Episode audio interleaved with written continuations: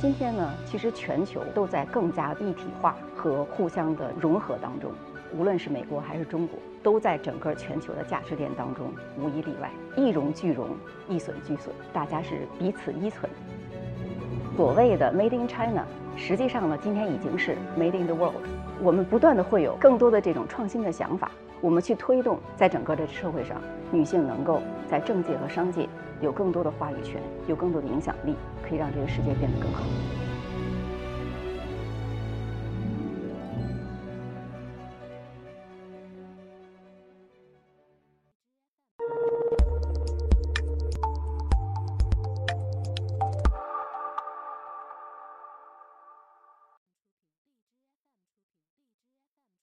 分享新知，影响思考。我是东华网创始人 CEO 王树桐。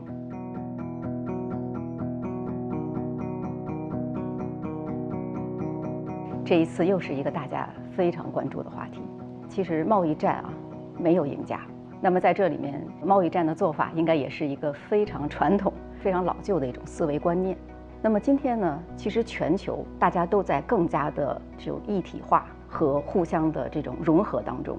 我觉得无论是美国还是中国，都在整个全球的价值链当中无一例外，一荣俱荣，一损俱损，大家是彼此依存。好，我可以举个例子啊，比如说像苹果手机，其实苹果手机它的屏幕呢是来自于韩国的这个制造，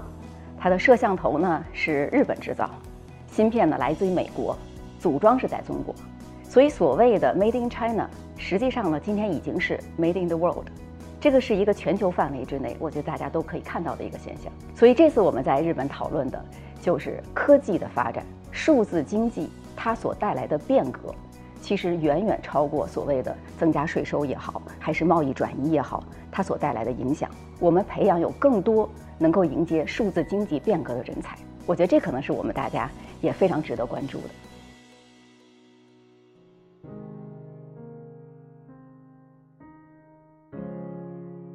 上周在日本亚太经合组织的这个会呢，其实我也分享了彼得德鲁克的一个观点，也就是说，在今天这个时代，实际上女性的很多的特质更加符合这个时代的要求。比如说，其实女性更加能够去包容，更加能够去理解，啊，更加善于沟通。所以，我觉得这种关爱的品质，能够去懂得牺牲的品质，应该是这一个时代领导人最需要的一种特质和领导力。而且呢，其实我们也在谈到，在数字经济时代，其实给了女性可以说史无前例的一个机会，她们可以去实现自己的梦想。所以，作为敦煌网呢，我们在过去的十年的时间里面呢，我们见到了非常多的女性的这个创业者。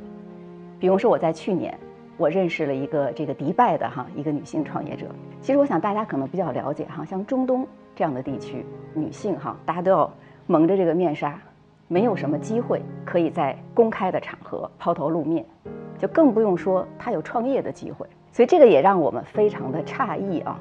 就是他其实能够通过网上去采购来自中国的这种母婴的产品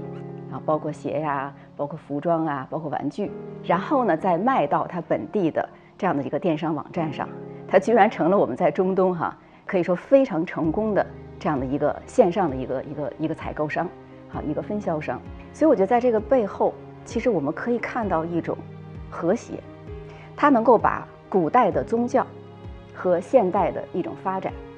它可以去拥抱过去，但是它又可以很好的去拥抱未来，可以很好的和现代的一些发展、科技的发展相结合。我们觉得我们也很骄傲。其实我们作为一个数字平台，我们在这方面呢，其实是在帮助更多的这些全球的女性。能够去创业，能够去创新，能够去对接全球市场。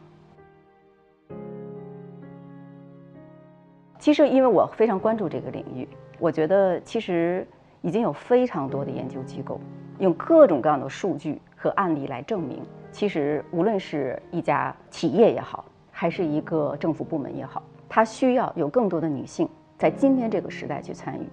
它会让它的这种业绩也好啊，让它的这种影响力也好。都能够发挥的这个更加的出色，在今天这个时代，我们最近有一个想法，我们让很多的男性领导人，给我们一些他们现实的哈这样的一个这个这个行动计划，比如说他如何去这个辅导和培养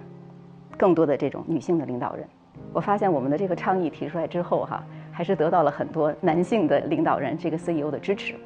因为他们也是父亲，他们也是丈夫，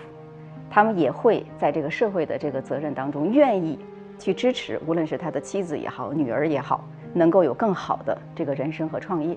我们不断的会有更多的这种创新的想法，我们去推动，在整个的社会上，女性能够在政界和商界有更多的话语权，有更多的影响力。可以让这个世界变得更好。其实呢，两千零四年哈，我觉得最让我们眼睛发亮的是三个关键词：一个呢是电子商务，一个是全球化，第三个呢是中小企业。在二十一世纪，中国其实有了一个千载难逢的机遇，就是我们能够去重扬我们几千年在古老的丝绸之路上当时那种世界的辉煌。我们想搭建一条网上丝绸之路，我们可以连接全球的商人，所以我们今天在帮助全球的中小企业，以一个非常低门槛的方式，它能够去进入全球市场。所以在这一块呢，我们逐渐的也感觉到，中国企业通过我们的创新，我们也在向全球输出我们的商业模式，我们也在输出我们的产业标准、我们的成功经验。所以我觉得这是一种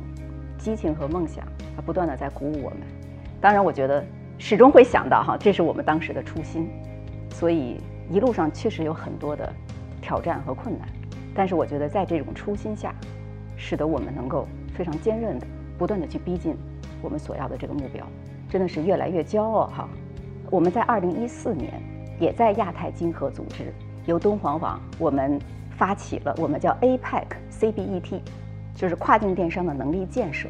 那这个项目呢，实际上我们在过去的将近四年的时间里面，我们培养了全球二十多个国家近一万名中小企业，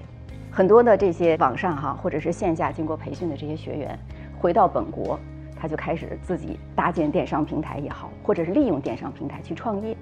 这方面呢，我们也看到很多非常成功的例子。我印象比较深的哈，是我们曾经在巴布亚新几内亚。做的一个这个跨境电商能力建设的一个项目，我们当时做培训的时候，我特别的惊讶，我在门口居然发现有人光着脚，拿着扁担就到这个培训教室。所以他们告诉我，他们很多人是三天三夜翻山越岭，甚至有些人就划着小船来到这儿。当时有一个这个女性哈中小企业的一个一个代表，我看到她站起来哈，就是来问问题的时候，眼睛里哈都有那种。就闪烁的泪光哈，你就可以知道她有多激动。她说呢，真的是特别感谢啊，这个由中国，我们带来了很多全球的这些讲师，这些这个领域的专家。他说对他来说，他从来不敢想象，他能够有机会把他的椰子，把他的咖啡，能够卖给全球。他说，尽管你们今天的很多培训，其实我也不太懂，但是呢，我觉得你们给我打开了一扇希望的窗户。他说，我能够看到。哦，未来我可以有一种新的创业的机会，这个给我对我的人生，哦，他就带来了一个非常大的一个希望。所以我觉得这也是我们在全球的价值。除了我们说的这些能力建设，中国把我们的成功经验更好的分享给全球之外呢，其实敦煌网我们也在国与国之间发挥更多的哈，我们叫商业大使的一个作用。我们在二零一五年年底和二零一六年年底呢。分别在 G20 和 APEC 呢，我们发起和促成了中国和土耳其、中国和秘鲁双边的跨境电商的这个协议。我觉得这是可以说是中国历史上第一个哈“一带一路”网上丝绸之路的这个签约，所以我们也很骄傲，中国国家主席和这两个国家的这个首脑共同见证、共同参与啊，这个一个是非常重要的啊新时代的一个双边的一个协议。其实呢，我想在敦煌网的血液里面哈，其实我们一直有一种创新和开创的精神。所以无论是在两千零四年我们开创了跨境电商，到今天呢，其实我们也感到这个产业接下来在迈向一个新贸易时代。具体来说，它有三个特点啊，一个呢就是智能化和数字化。我们在会场上给大家放了一段视频。我们说那已经不是一个大片，它已然是一个现实的场景。我们让大家看到如何通过 AI，我们去搜索商品。如何通过 AR，我们可以不用飞到中国，我就可以虚拟验厂。如何我们用不同语言之间即时的翻译，大家可以沟通非常的顺畅。我们也可以有在线的虚拟的客服等等。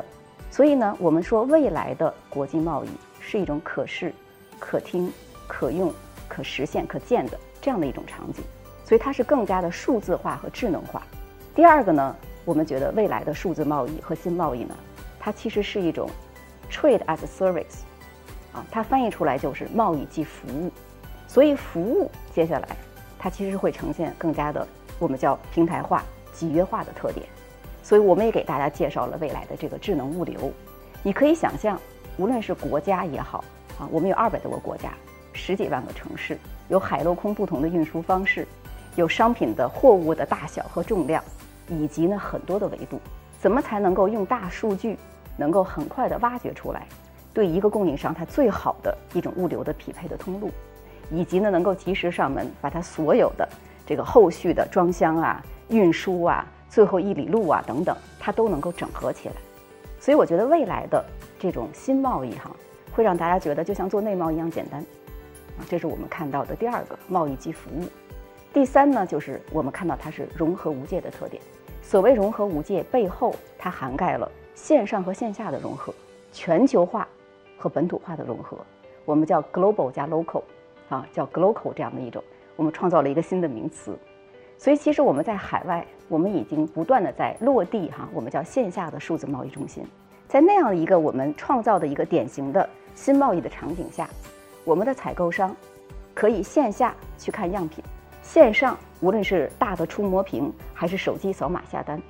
它可以在本地提货，它也可以做当地的退换货处理。所以呢，我们在想未来的新贸易已经不是广交会，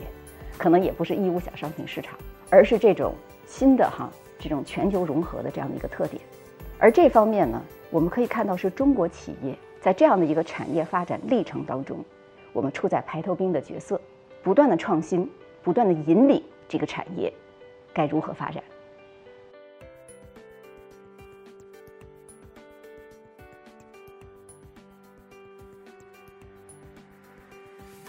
一方面，我觉得可能是我们在观念上，其实中国人更加开放；另一方面呢，我觉得在互联网的这个驱动下，哈，中国有很好的人口优势和规模优势，所以我觉得创业的场景会非常多。但是呢，我觉得今天我们也不得不看到哈，因为我也历经了中国第一代的互联网创业。我是在一九九九年年底开始创办卓越网，所以那个时候呢，可以说举目四望哈，其实是一片荒地。如果你能够定位在一个点上，你能够扎下去，你基本上就成了 那个商业模式的老大。从那之后呢，虽然我觉得中国还是有很多的这个创新机会啊，包括我们看到的移动也好，包括现在的这个人工智能也好，但是呢，其实创业的竞争性啊，创业的复杂性，其实也是这个前所未有的这个艰巨。特别是呢，我觉得有一些呃更大型的这个公司，实际上对于新型的这个创业者来说，要想能够一路杀出来哈，我觉得可能唯有不断的突破和创新，不断的让自己能够去差异化，所以我觉得这是现在一个比较大的一个挑战。